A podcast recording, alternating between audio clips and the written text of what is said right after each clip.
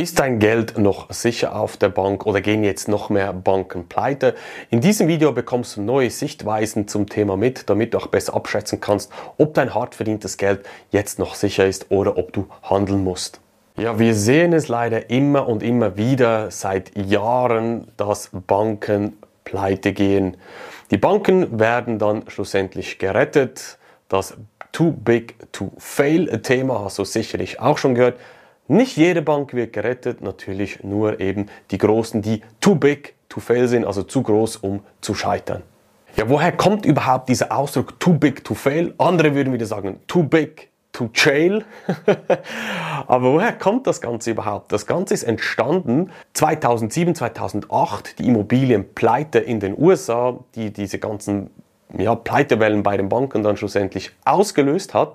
Lehman Brothers Pleite und so weiter. Und in der Schweiz ist es zum Beispiel auch so, dass dann die Finanzmarktaufsicht, die FINMA, hier ein Statement rausgehauen hat und eben um was es geht bei Too Big to Fail. Also schlussendlich diese Errettung der Banken, weil sie systemrelevant sind, ist aus der Krise 2007, 2008 entstanden. Jetzt in den letzten Wochen und Monaten haben wir gesehen, wie verschiedenste Banken wieder pleite gegangen sind in den USA. Und jetzt fragen sich natürlich viele Leute zu Recht auch, ist mein Geld noch sicher auf dem Konto, auf der Bank? Es gibt ja die Einlagensicherung, wo die Politik jeweils dafür sorgt, dass bis einem gewissen Limit auch äh, dein hart verdientes Geld sicher ist. Aber kommen jetzt noch mehr Banken pleite? Viele vergleichen die Situation ja, was jetzt in den USA gewesen ist, wie dazu mal sechs Monate bevor dann der große Crash gekommen ist, bevor Lehman Brothers dann pleite ging und die ganze äh, ja, Pleitewellen dann ins Rollen gebracht hat, respektive die ganzen Probleme, die dann entstanden sind. Und viele glauben auch, dass wir jetzt eigentlich noch paar Monate vor dem großen Crash stehen. Das Krasse ist ja, dass die Bankenpleite in den USA, die jetzt gerade in den letzten Wochen, Monaten stattgefunden hat, die größte ist oder größer war als die 2007 und das jetzt schon, bevor überhaupt noch weitere Banken pleite gegangen sind. Und das bringt natürlich berechtigterweise auch die Frage auf, ja, wie geht es überhaupt weiter? Ja, den Trend, den wir jetzt sehen, ist, dass die kleinen Banken oder die pleitegegangenen Banken von den systemrelevanten, eben von diesen Too Big to Fail Banken aufgekauft werden, wie zum Beispiel auch gerade in den USA mit der First Republic Bank, die von JP Morgan aufgekauft wurde. Ein ähnliches äh, ja, Szenario haben wir in der Schweiz gesehen, wo die Credit Suisse eigentlich so, ja, über, in einer Nacht- und Nebelaktion von der Konkurrenz in der Schweiz, von der UBS, aufgekauft wurde. Und die Leute, die sagen sich natürlich dann schlussendlich auch, ja, okay, wo ist mein Geld überhaupt noch sicher? Bei der kleinen Bank? Oder soll ich nicht lieber zu einer großen gehen, die eben von der Politik als too big to fail eingestuft wird? Warum macht man sich diese Gedanken, was auch völlig rational auch ist aus meiner Sicht? Weil die Politik hat ein ganz klares Zeichen gesetzt. Sie sagt, wir retten die Großen die Kleinen können durchaus bankrott gehen oder werden dann an die Großen verkauft und die Großen sind einfach so systemrelevant, dass da passieren kann, was will. Die werden immer gerettet, weil eben so wichtig und so systemrelevant diese sind, sonst noch viel, viel mehr Probleme in der Gesellschaft entstehen würden. Das heißt, wenn du als Privatperson oder auch als Unternehmer zu einer größeren Bank gehst, verlierst du grundsätzlich nichts. Du gewinnst eher dazu, du gewinnst tendenziell mehr Schutz und Sicherheit von der Politik, was natürlich zu einem Bankensterben führt, dass die kleinen Banken dann mit der Zeit verschwinden werden und wir immer mehr Konzentration bei den großen Banken sehen werden.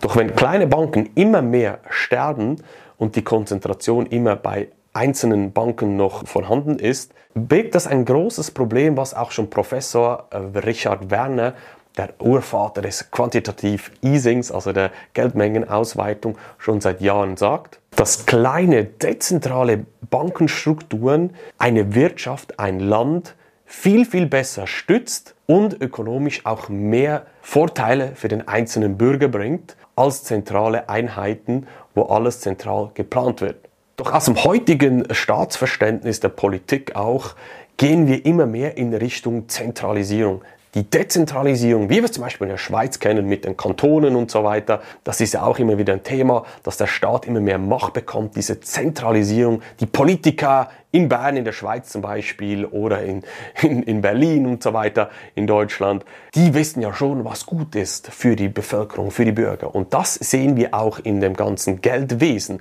Natürlich diese ganze Kontrolle die Machtstrukturen immer zentralisierter werden bei vereinzelten Geschäftsbanken, bei den großen Too-Big-to-Fail-Banken oder eben auch Richtung Zentralbanken geht. Auf dieser Grafik hier siehst du auf der X-Achse den Zeitstrahl zwischen 2009 und 2019. Leider gibt es hier keine äh, neueren Zahlen, respektive ich habe die nicht so schnell gefunden. Und auf der Y-Achse eine Prozentzahl, wie viele Banken in den USA ja, gescheitert sind. Und da sehen wir ganz klar, während 2009, äh, 2010 den größten Ausschlag, das war natürlich während der Zeit der Finanzkrise eben, die geschuldet war von den Lehman Brothers Pleite und so weiter. Aber dieses Bankensterben hat in den USA aber über die letzten paar Jahre abgenommen. Leider haben wir noch keine neuen Zahlen. Wie gesagt, 2019 ist doch auch schon vier Jahre zurück. Wenn wir aktuelle Zahlen haben, würde ich jetzt mal behaupten, dass wir hier wieder einen größeren Ausschlag sehen. Was aber eine andere Grafik zeigt, die hier eingeblendet wird, auch von 2009 bis 2019 auf der X-Achse und Y-Achse Prozentzahlen, sehen wir, dass über die letzten Jahre ein Voluntary Close Rate, das bedeutet ein freiwilliger Schließungsprozess stattgefunden hat bei den Banken. Das heißt natürlich Übernahmen und ähm, ja, die halt verkauft wurden, weil sie in Schwierigkeiten gelangt sind. Und das bestärkt natürlich diesen Trend, dass eben die Banken immer mehr schrumpfen, die Anzahl der Banken und von den Großen gekauft werden. Ja, wie geht es nun weiter? Auf welche Anzeichen solltest du jetzt achten, wie es mit diesen Bankenpleiten weitergehen wird? Punkt Nummer eins ist, wenn die Politiker dir sagen oder die Zentralbanker, die Banken sind sicher, alles ist sicher, wir haben kein Problem. Jerome Powell ist ja der Fed-Vorsitzende in den USA, hat bei der letzten Fed-Meeting, hat er eine der ersten Sätze, den er gesagt hat, die Banken sind sicher. Und sobald das jemand sagt, dann musst du schon mal aufhorchen. Weil wenn jemand freiwillig im Banker, Zentralbanker, Politiker das sagt, dann ist irgendwas im Busch. Das haben wir einfach in der Vergangenheit immer und immer wieder gesehen. Wenn ich hier nochmal auf den Tweet von Professor Richard Werner eingehe, er meint, dass in den nächsten ungefähr 18 Monaten eine künstlich herbeigeführte äh, Krise von den Zentralbanken kommen wird, die uns zu den sogenannten CBDCs, Central Bank Digital Currencies, führen wird. Das heißt, achte darauf, wenn immer härter gegen die Abschaffung des Bargelds gekämpft wird oder getrommelt wird sozusagen, wenn die Politiker, Zentralbanker und so weiter, die sagen, nee, nee, die Banken sind sicher, alles ist gut, bitte nur keine Panik sozusagen. Und wenn auch immer mehr Banken, vielleicht auch so im stillen Kämmerlein, vielleicht du, bekommst du das trotzdem mit, sonst werde ich hier sicherlich darüber berichten, wenn immer mehr Banken pleite gehen, dann sind die roten Flaggen alle da und dann musst du unbedingt vorsichtig sein. Du fragst dich jetzt sicherlich, aber was bedeutet das jetzt konkret für mich? Also wir haben, wie gesagt, diese Einlagenschutz von den verschiedenen Ländern, also in Deutschland und in der Schweiz, unterschiedliche Summen und so weiter. Bis dahin garantiert die Politik ja, dass es sicher ist.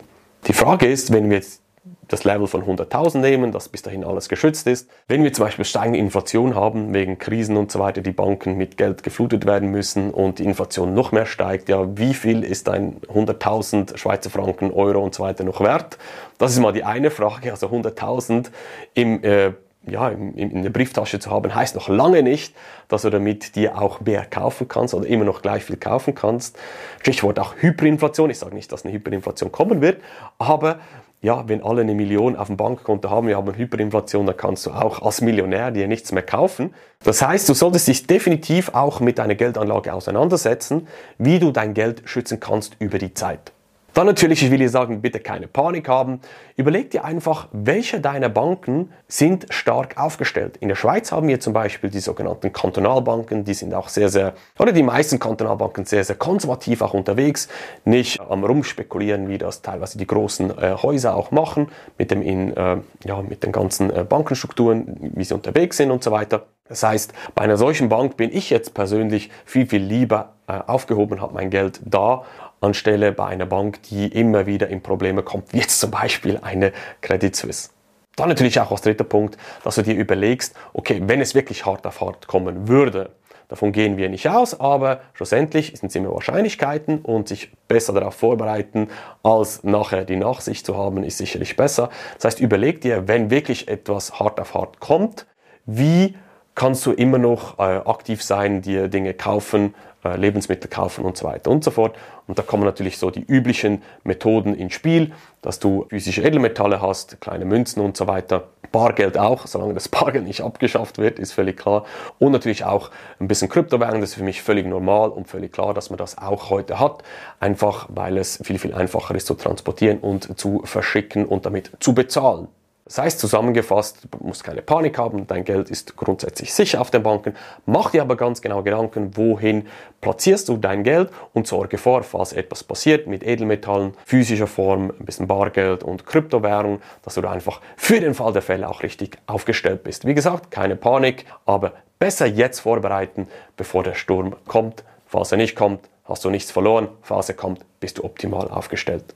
Um mehr über den globalen Zusammenhang zu verstehen, was gerade auf der Welt passiert, wo die ganze Welt hingeht, Bankenpleite, Inflation und so weiter, dann empfehle ich dir jetzt das hervorragende Interview mit Markus Krall dir anzuschauen. Link findest du hier oben eingeblendet, auch unterhalb in den Show Notes und da bekommst du nochmal massiven Mehrwert für das Big Picture. Schau dir deshalb unbedingt das Video mit Markus Krall noch an.